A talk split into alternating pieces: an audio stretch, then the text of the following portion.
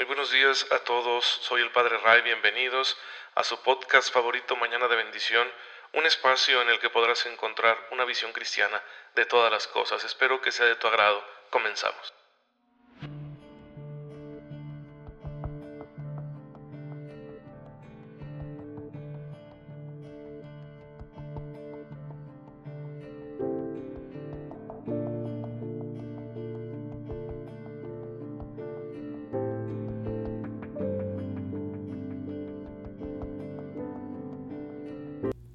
Muy buenos días hermanos, muy feliz viernes. Espero que se encuentren todos muy bien. Ya saben lo que yo les deseo siempre, que estén aprovechando todas las bendiciones que el Señor sin duda alguna está poniendo en su camino frente a ustedes, para que le saquen jugo, le saquen fruto, para que las apliquen en todas las circunstancias de la vida, muchas de las cuales son duras, son exigentes, nos van a pedir esfuerzo, sacrificio, bueno, pues para eso están las bendiciones del Señor, para eso están todos sus dones, todas las cosas que Él nos regala porque nos ama. Su amor no termina nunca y siempre nos estará ofreciendo lo mejor de sí mismo, siempre nos estará ofreciendo su propia vida. Dios se da siempre, Dios se hace don para nosotros y nosotros podemos decir, Dios es mío, Dios está conmigo, Dios me quiere, Dios me acompaña. Hermanos, es preciso que nosotros sepamos encontrar estas bendiciones y las agradezcamos no solo con la alabanza, no solo diciendo, qué bueno es Dios conmigo, gloria a Él, sino también diciendo, voy a aplicar, voy a aprovechar esta bendición, porque esa es la mejor manera que tenemos de agradecerle. En fin, hermanos, Dios está con ustedes. Quiero recalcar esto al comenzar la reflexión del día de hoy, porque vamos a iniciar nuestro estudio de los mandamientos. Y cuando estamos hablando de temas morales, especialmente de preceptos morales, de normas morales, de reglas, nuestro espíritu se revela. ¿Quién quiere monsergarse la vida con más prescripciones, con más cosas que observar? ¿Quién quiere Em, estar siempre diciéndose a sí mismo que no, a sus impulsos o a sus cosas. Pues nadie. Y por eso podemos tener ese espíritu de rebeldía, pero es que en ocasiones vemos solo el mandamiento. Y, y yo los voy a invitar no solo a que vean el sentido del mandamiento o los efectos del mandamiento o la razón del mandamiento, todo eso lo vamos a profundizar. Pero yo quiero que no solo tengan presente eso, sino que tengan presente ¿quién nos lo da? Es el conocimiento personal de Dios, el que nos va a ayudar a entender magníficamente por qué estos preceptos son valiosos, por qué son necesarios para la vida, por qué nos traen la salvación.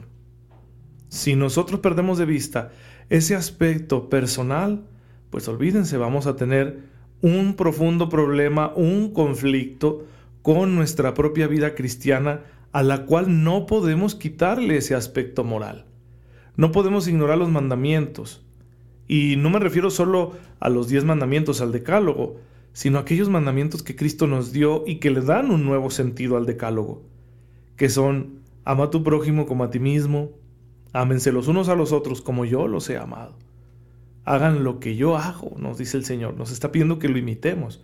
Los mandamientos los va a vivir el cristiano siempre en el marco de la imitación de Cristo, de seguir los pasos de Cristo, de ser como Él es nuestro Maestro y nos enseña para que nosotros seamos sus discípulos. Así que, hermanos, es preciso siempre recordar quién nos da estos mandamientos.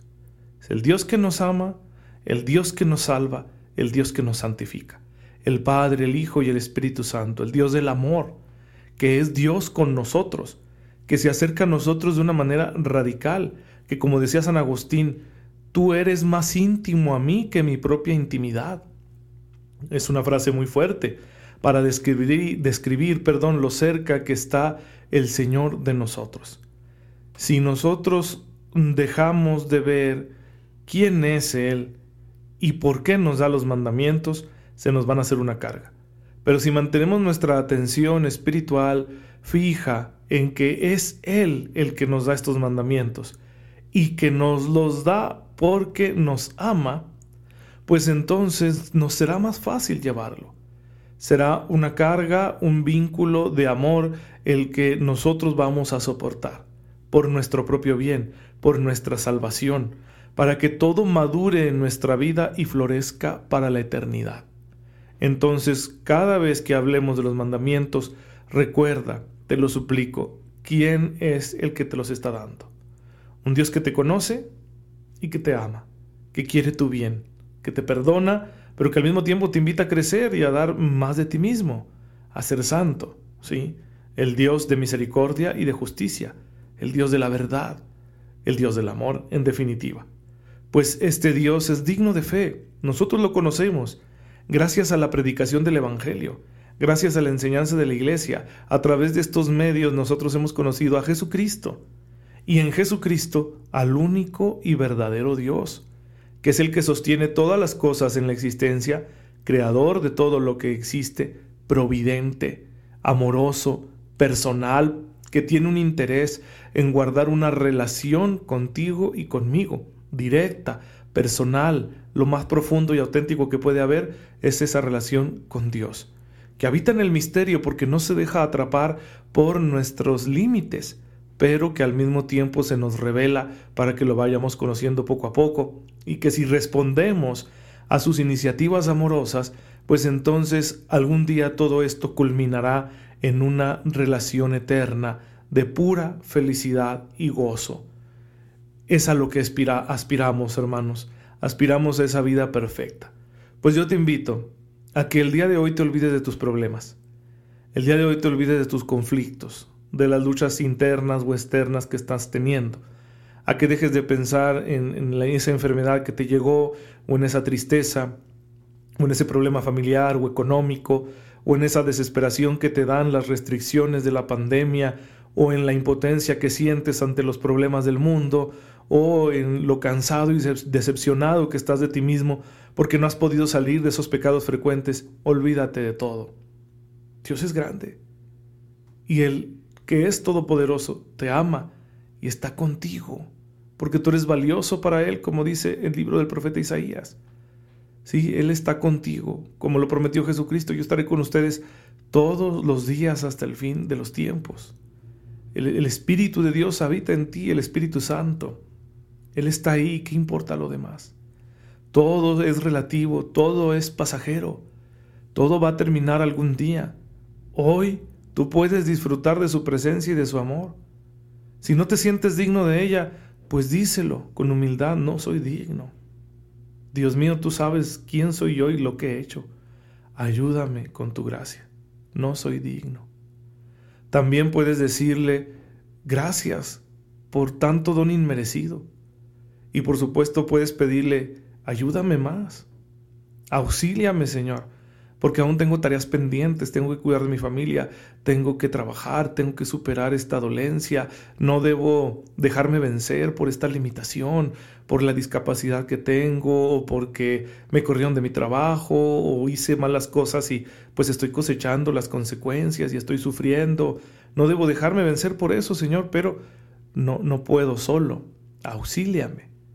Y teniendo ese diálogo con Dios tendrás un momento de oración muy enriquecedor y esto te va a hacer, te va a permitir conocer más a Dios.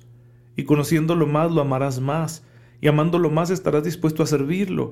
Y entonces ya los mandamientos no parecerán una carga pesada, insufrible, que nos desespera, sino al contrario, serán maneras muy concretas de amar a Dios, respetando los límites morales que Él nos ha dado y por supuesto, partiendo de ahí, impulsarnos hacia el bien porque la vida cristiana no va a consistir nunca en solo no pecar. La vida cristiana es ante todo hacer el bien. Claro, hay que evitar el pecado, pero el mayor pecado es no hacer el bien. Y el Señor nos quiere haciendo el bien por amor, no por vanagloria, ni por, mm, ¿cómo se puede decir? Y esas ideas ingenuas de que voy a transformar el mundo, voy a salvarlo. Claro, cuando alguien deja que Dios actúe en su vida, se transforma el mundo a su alrededor, pero el, motivo principal es por amor, es mi manera de amar. Hacer el bien es mi manera de amar. Ya no lo hago obligado, ya no lo hago por el deber, ya no lo hago porque no hay de otra, sino que ahora lo hago porque quiero, porque estoy amando, porque tolerar esta situación o luchar con esta otra, superar este obstáculo, enfrentar este desafío, entregarme con mayor generosidad a mi familia o a los necesitados, es mi elección, mi opción. Estoy decidido, estoy determinado a amar. Y elijo estas formas concretas de amar, como Jesucristo, mi Señor, mi Salvador, mi Maestro, mi amigo, me ha enseñado. Y sé que este es el camino para encontrarme a mí mismo y para encontrar a Dios. Y si persevero en Él y su gracia está de mi lado, si persevero en este camino, al final habrá un gran fruto. Felicidad para mí, felicidad para todos, salvación. Hermanos, este es el Dios en el que creemos. No lo olviden, ¿sí? No lo olviden porque si lo olvidamos, entonces toda la moral cristiana nos va a parecer amarga. Por eso este viernes, dedicado a la preciosísima sangre de nuestro Señor Jesucristo, que fue lo que la iglesia nos invitó hoy en la liturgia de la misa, a considerar este misterio de la sangre que Él derramó por nosotros. Este viernes yo quiero que lo tengas bien presente y aquí en Mañana de Bendición, antes de seguir con los mandamientos, que te lo grabes a fuego. Haz de cuenta que estoy iniciando una segunda temporada de, de Mañana de Bendición, para que hablemos ya no de los fundamentos teológicos de la moral cristiana, sino ya de las normas morales concretas, ¿sí? de los mandamientos, pero siempre partiendo de quién es Dios, de su amor, de su esencia. Entonces por eso me tomé el tiempo el día de hoy para hacerte esta reflexión y para que tú de esta manera te prepares a lo que viene. Siempre tengas viva la conciencia de quién es Dios y de que está contigo y te ama, está de tu lado. Y lo que te va a decir es importante, aunque en principio pueda no gustarte. Y de esta manera recibiremos mejor la doctrina de los mandamientos y sobre todo tendremos más fuerza para ponerlos en práctica con fidelidad todos los días de nuestra vida hasta que seamos llamados a la presencia de Dios. Bueno hermanos, yo espero que esta humilde reflexión les sirva para que hoy oren, oren y se preparen y que así el conocimiento que les viene les ayude a crecer. Y no vayan a preferir vivir en la ignorancia porque claro, pues hay cosas de las que no queremos enterarnos, ¿verdad? Para luego no tener que exigirnos más.